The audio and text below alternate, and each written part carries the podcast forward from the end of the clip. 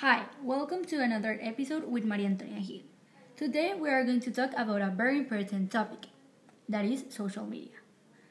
So, a very important question is why is social media very important for us? Social media contributes in our life and how internet has helped us to evolve in a better future. First of all, we need to understand that social networks allow us to communicate with people from all around the world, locally or regionally.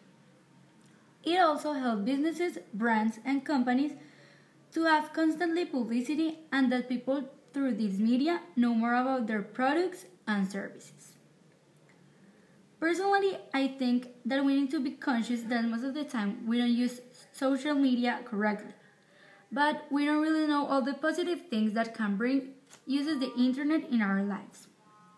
Nowadays, social media is the most common platform used to communicate, express themselves, and share their lives.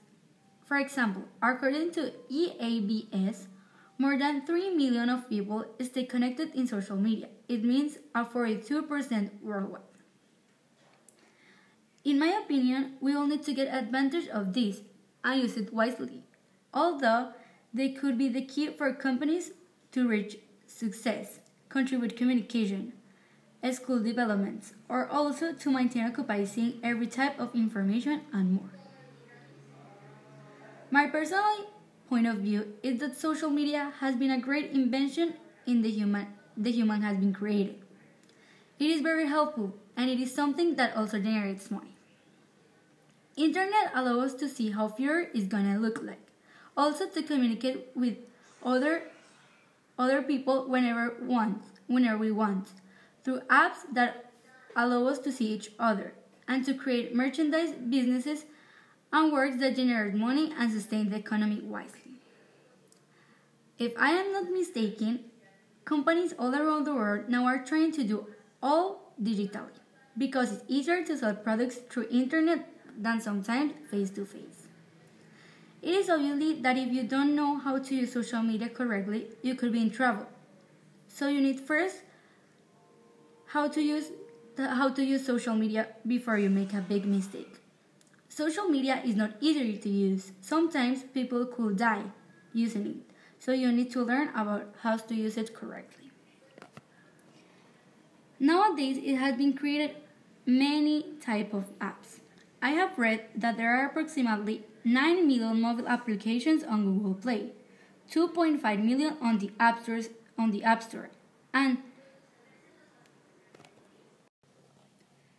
7,000 on Windows. This proves that many more apps existed in other platforms, many more than you think. In conclusion, I must admit that social media definitely is a great invention, especially the amount of apps that have been created with it. I use every day my phone more than 5 hours. You think that's a lot?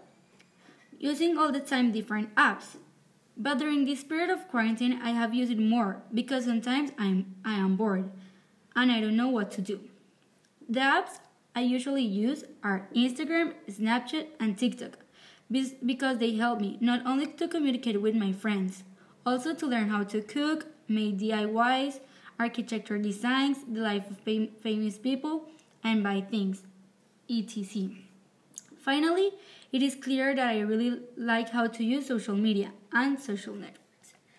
Thank you.